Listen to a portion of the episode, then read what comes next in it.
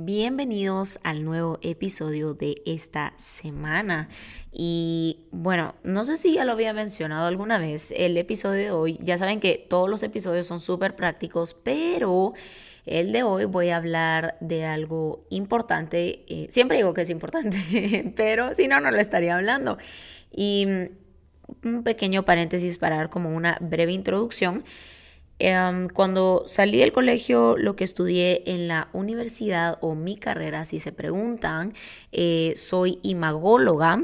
En otras palabras, soy asesora de imagen y no sé si sabían este dato, pero eh, estudié mi licenciatura y mi maestría en imagen. Y qué mejor que también agregar este tipo de contenido, eh, no solo en las redes sociales, sino también en, los, en mis episodios. Eh, y el tema de hoy es sobre mi autoimagen. Eh, cómo puedo mejorar mi autoimagen. Y para darles un poco de introducción a sobre qué es imagen, cuando yo estudié todo esto de imagen, quedé sorprendida realmente porque todo, todo es imagen. Eh, desde a la hora cuando entramos a una tienda, a un lugar, a la hora que vemos a una persona, obtenemos algo que se llama imagen. Y la descripción de imagen es percepción. Percepción es ver las cosas como somos y no como en realidad son. La percepción está basada en nosotros, en quiénes somos y en nuestras experiencias pasadas. Y está comprobado que una percepción se obtiene de 8 a 12 segundos de manera inconsciente y de manera automática, como ya venimos programados de esta manera. Y por eso se dice que la definición de imagen como tal es percepción. Y así como nosotros tenemos una percepción, una imagen eh, hacia otras personas y todas las personas, eh, todos los lugares, empresas, eh, cualquier cosa, provocan y dan una imagen, incluso restaurantes, imagen es aplicable a todo. Y así como muchas veces tenemos percepciones de las personas de estos lugares, nosotros tenemos una autoimagen y una autopercepción. Y así que el episodio de hoy se trata sobre cómo puedo mejorar esta autoimagen, esta imagen que tengo hacia mí misma eh, o hacia mí mismo, cómo puedo mejorarlo, cómo puedo como identificar o incluso cambiar o crear una nueva autoimagen. Así que espero que este episodio no solo pueda ser interesante para ustedes, un tema algo diferente a como he venido en los eh, episodios pasados. Eh, entonces espero que les pueda gustar, les pueda llamar la atención y lo más importante que lo puedan poner en práctica. Hello, soy Julie Bocache y estás escuchando Better You Podcast. Si quieres dejar ir la perfección y el estrés de cada día para que puedas disfrutar de cada temporada en tu propio ritmo, me alegra que estés aquí. Cada semana te invito a que reduzcas la velocidad, hagas una pausa y te unas a mí para explorar formas prácticas de vivir de una manera intencional y puedas facilitar las partes complicadas de la vida para que puedas concentrarte en lo que realmente importa.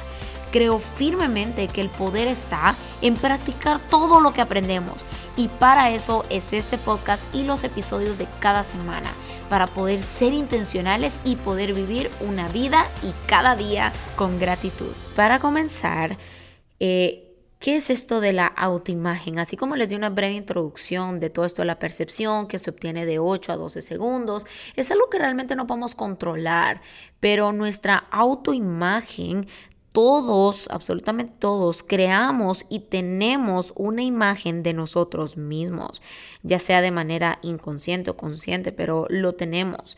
Y autoimagen creo que es nuestra base para tomar decisiones y nuestra guía para nuestro diario gestión en la vida es algo que es la imagen que nosotros tenemos de nosotros mismos y creo que aquí se pone en juego todo esto de lo que es la credibilidad.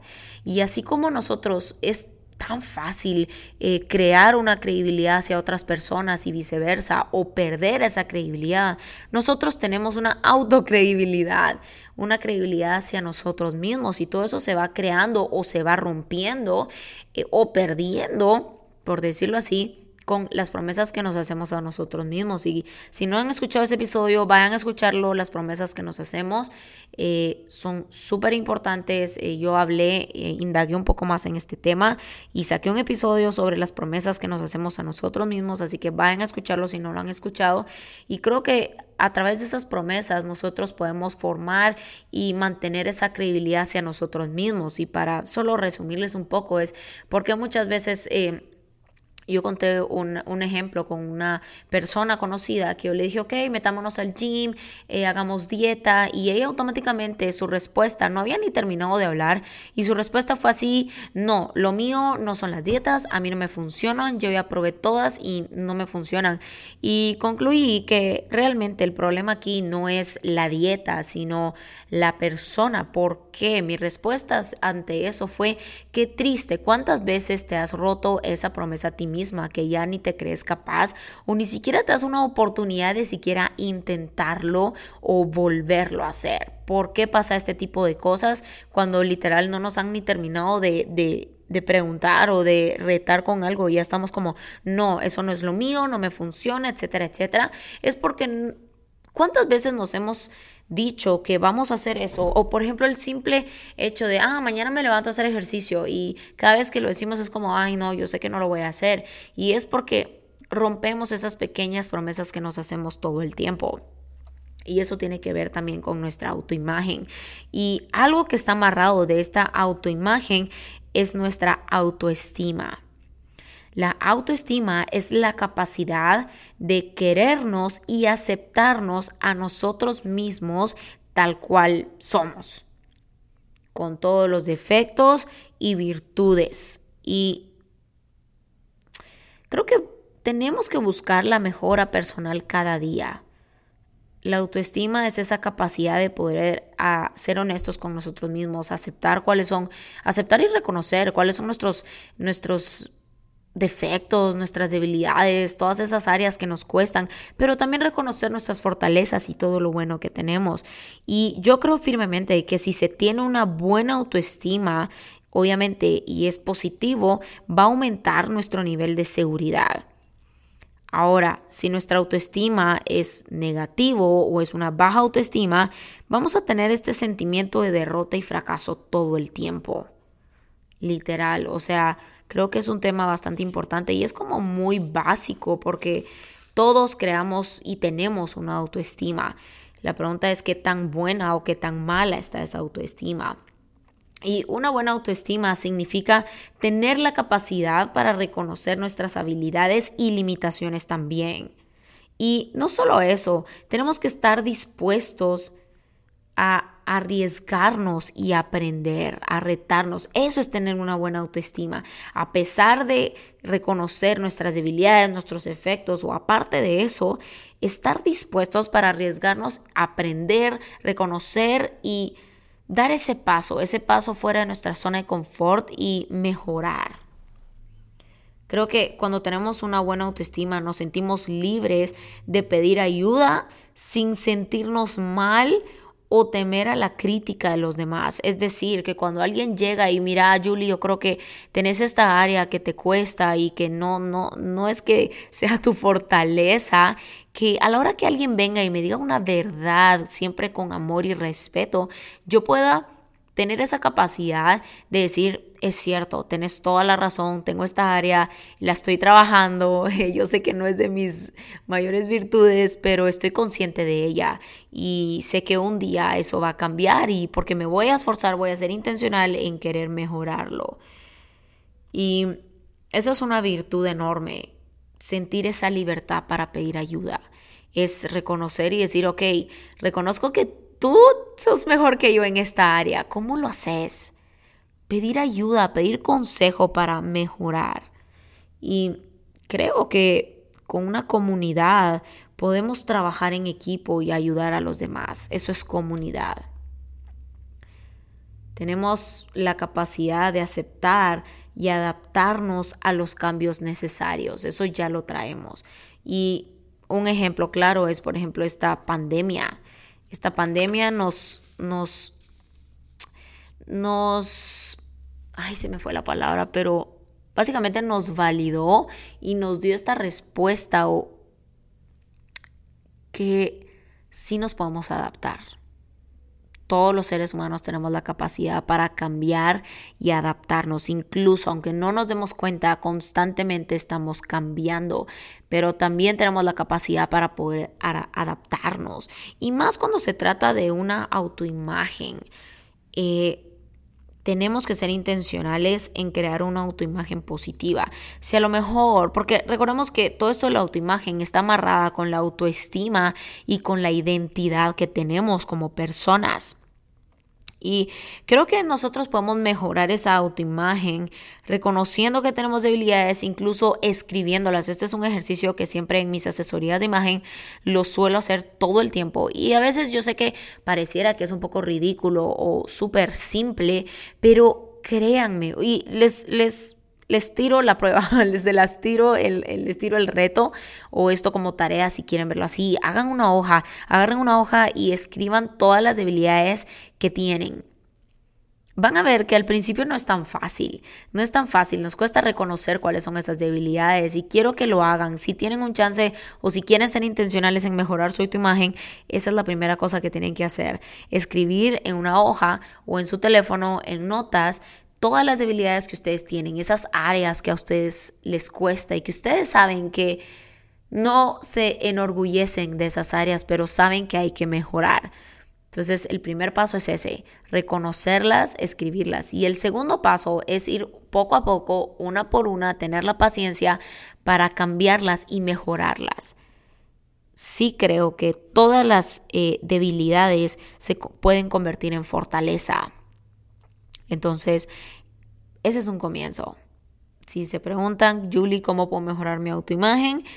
Agarren este ejercicio, escríbanlo y después de escribir las cosas negativas, esas debilidades, también aprovechen para escribir sus fortalezas, para qué son buenos, cuáles son sus habilidades, qué es lo que más se les facilita o para qué son buenos.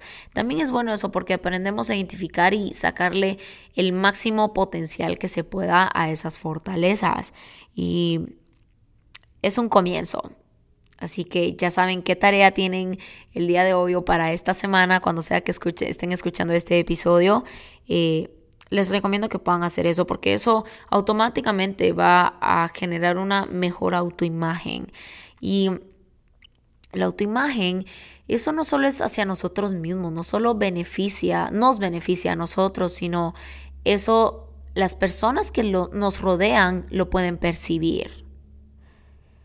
Y generalmente las personas que no tienen una buena autoimagen suelen victimizarse o suelen hacerse de menos todo el tiempo. Y eso se nota. Entonces, si a lo mejor eh, no tienes esta seguridad en ti mismo, no tienes una buena autoestima, no tienes una buena autoimagen de cómo tú te ves a ti mismo, hoy es tu recordatorio, hoy es como es, esa como cue, hoy es tu como esa alarma o esa campanita que te está recordando y te está diciendo que llegó el día para poder comenzar a trabajar en esa autoestima, en esa seguridad en ti mismo y en esa autoimagen. Así que es un comienzo. Poco a poco yo estoy segura que si si eres intencional en trabajar cada una de las cosas que escribiste en esa hojita o que vas a escribir en esa hoja, yo sé que vas a poder mejorar no solo como persona hacia los demás, sino comenzar a trabajar en esa autoimagen, en esa imagen que tienes de ti mismo. Y es súper importante porque todo lo que está dentro de alguna manera se refleja afuera y todo viene desde adentro. Yo le, no sé si lo he compartido en varias ocasiones, pero eh, el 85% de una asesoría de imagen, como yo trabajo de esto, em, es la imagen interna. La imagen interna es el 85% de una asesoría y el resto que queda, que es el 15%, es imagen física. ¿Por qué? Todo lo que está dentro, toda la esencia, nuestra personalidad, quienes somos, de alguna manera lo reflejamos afuera. Y esa es una de las reglas que tenemos eh, como imagólogos, es respetar la esencia, respetar la esencia eh, de la persona y trabajar en base a lo que hay adentro. Porque lo de adentro es lo que es de verdad. Eh, lo de adentro es donde, es donde se encuentra la belleza, donde, sea, sí sé que lo de afuera es importante, pero lo de adentro más, porque de ahí sale todo. De lo que tenemos adentro de alguna manera lo expresamos afuera. Así que ya dije que como tu amiga, hoy te dejo este recordatorio para que puedas trabajar en esa autoimagen. No solo te compartí la importancia de esto, algunas características, sino también una de las formas en cómo puedes comenzar a ponerlo en práctica. Yo sé que este episodio está súper corto, eh, pero corto, pero simple y práctico, que es lo más importante. Por algo se comienza, así que este es un pequeño comienzo para ah, comenzar a trabajar en nosotros mismos, en esa autoimagen y en esa autoestima y autopercepción hacia nosotros mismos.